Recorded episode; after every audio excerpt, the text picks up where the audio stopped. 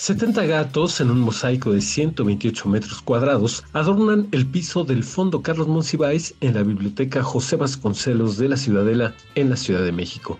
Diseñados por Francisco Toledo, los gatos acompañan al visitante en este recinto, pero también custodian los 24.000 libros del acervo, poesía, narrativa, ensayo, cuento, teatro, arte y fotografía, así como colecciones de revistas. Su hemeroteca contiene suplementos y revistas como La Familia Burrón, Sur, Pepín, Tiempo y Heavy Metal.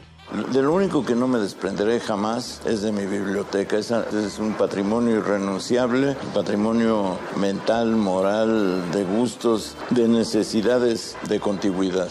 Carlos Monsiváis fue un hombre de una curiosidad intelectual extraordinaria y por lo tanto todo le importaba, todo le interesaba, subraya el monero Rafael Barajas el Fisgón y como tenía además una memoria absolutamente prodigiosa, hacía un montón de conexiones con todo, lo conectaba todo. Entonces cultivaba muchas actividades intelectuales y una actividad intelectual muy importante, pero que es muy mal vista en muchos ámbitos, es justamente la del coleccionismo. Sin embargo, yo estoy convencido de que el coleccionismo es una actividad cultural esencial. Si no hubiera coleccionistas, no tendríamos museos. Es justamente el Museo del Estanquillo el recinto que resguarda las mayores colecciones que reunió el escritor, en las que la curiosidad, el profundo conocimiento de la cultura, pero también el carácter lúdico quedan de manifiesto.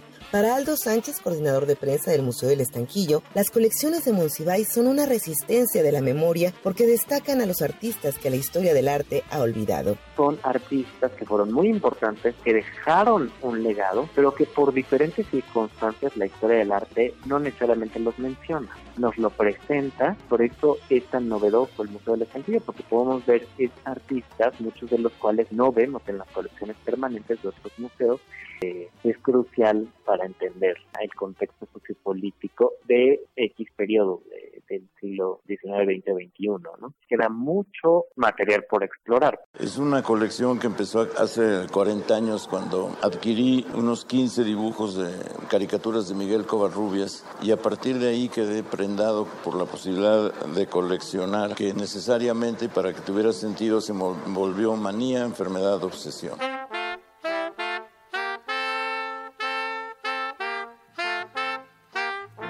Jorge Fernández recuerda una de las anécdotas más difundidas en torno a Monsiváis, el asalto al escritor. Realmente gozaba de una popularidad que en dos o tres ocasiones me tocó andar con él y no le cobraban los taxistas. Y en una feria de libros en Estados Unidos en donde coincidimos, recuerdo que el público se quedó notizado con una anécdota de Carlos que contó cuando lo asaltaron en un taxi y los asaltantes lo reconocieron y le confesaron que eran sus lectores, que les encantaban sus libros, pues con la pena, pero aún así lo robaron. En el pasaje Zócalo Pino Suárez del metro de la Ciudad de México hay una escultura de Carlos Monsiváis sentado con un gato en las piernas, una imagen que millones de personas ven. Muchas se toman fotografías con él, con el Monsi, una figura que parece invitar a los apurados ciudadanos a detenerse en alguna de las muchas librerías que conforman el así llamado paseo por los libros. Su prima Beatriz Sánchez señala esta afición por los gatos. Su afición, no sé, desde muy niño,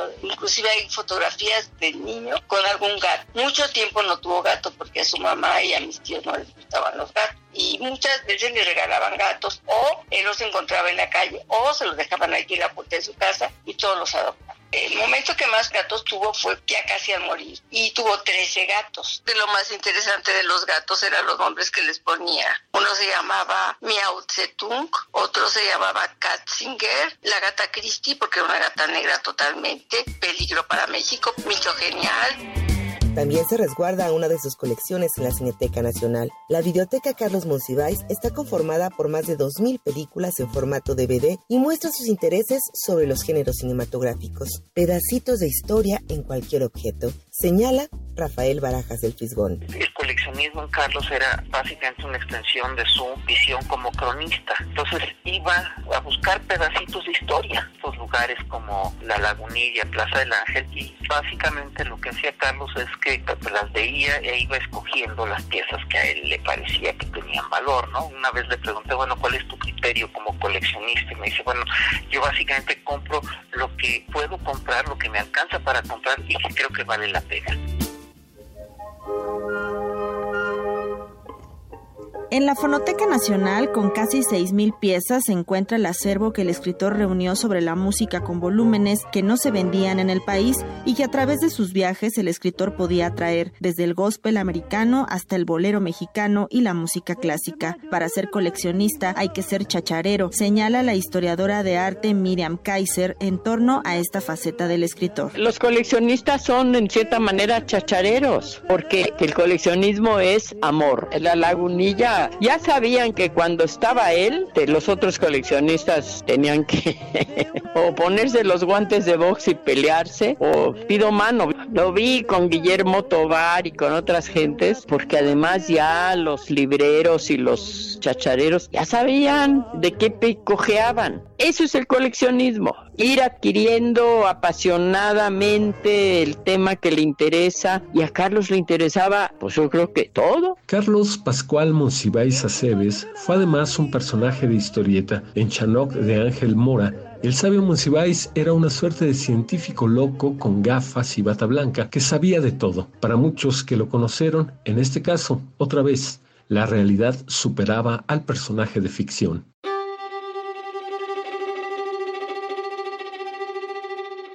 Se le conoce como Gaturna, la urna que Francisco Toledo diseñó para las cenizas de Carlos Monsiváis. Hecha de barro, pintada al óleo, simboliza a un gato que juega con una pelota.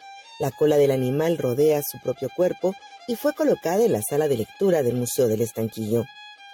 Monsiváis y Toledo uno en las letras, otro en las artes plásticas, dos de los artistas mexicanos más reconocidos y más populares de las últimas décadas, luchadores sociales, amigos y con un enorme talento, recuerda la investigadora Miriam Kaiser. Toledo fue su compa. Eh, ahí había una relación muy especial, que se conocieron en cuestiones políticas a pelearse allá en Juchitán. Esa fue una amistad muy especial. Hicieron varias cosas en conjunto. Ahí sí hubo una gran hermandad y en ayudarse y en apoyarse tanto políticamente como artísticamente. Carlos Monsiváis fue único y fue diverso. Más allá de la frase hecha, su legado es inconmensurable.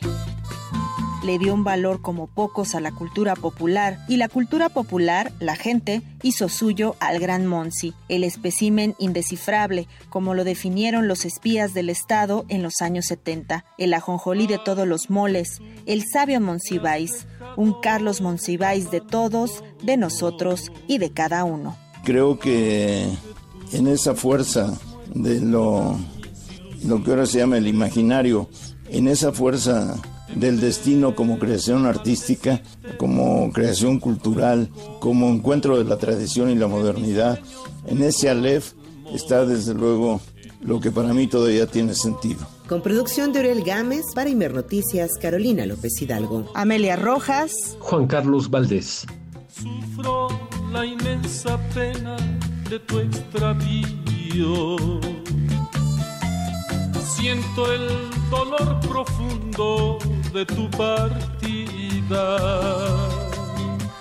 y lloro sin que sepas que el llanto mío tiene lágrimas negras, tiene lágrimas negras como mi vida.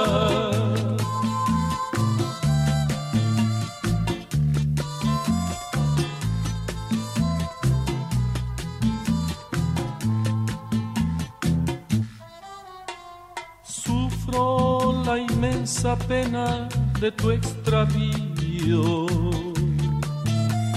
Siento el dolor profundo de tu partida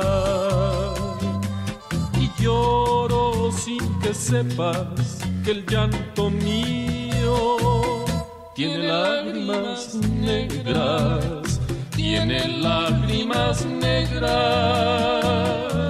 como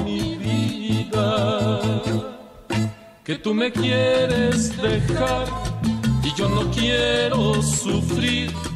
Contigo me voy, mi santa, aunque me cueste morir.